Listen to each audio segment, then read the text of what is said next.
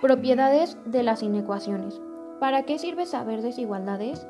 Fuera de lo académico, las desigualdades me van a servir mucho, pues con ellas puedo comparar intuitivamente elementos de mi vida diaria y relacionarlos con otros. ¿Cómo puedo ayudar a resolver problemas en mi comunidad a base de ecuaciones? Considero que a base de las inecuaciones puedo ayudar a mi comunidad en el aspecto del orden, ya que este es un factor muy importante.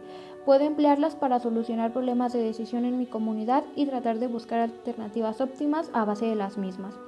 Mi responsabilidad como estudiante en sistemas computacionales es mantenerme actualizada e informada sobre cualquier tema. Considero que como ingeniera mi mayor responsabilidad es asumir roles donde existe un problema y de alguna forma buscarle solución y que sea efectiva.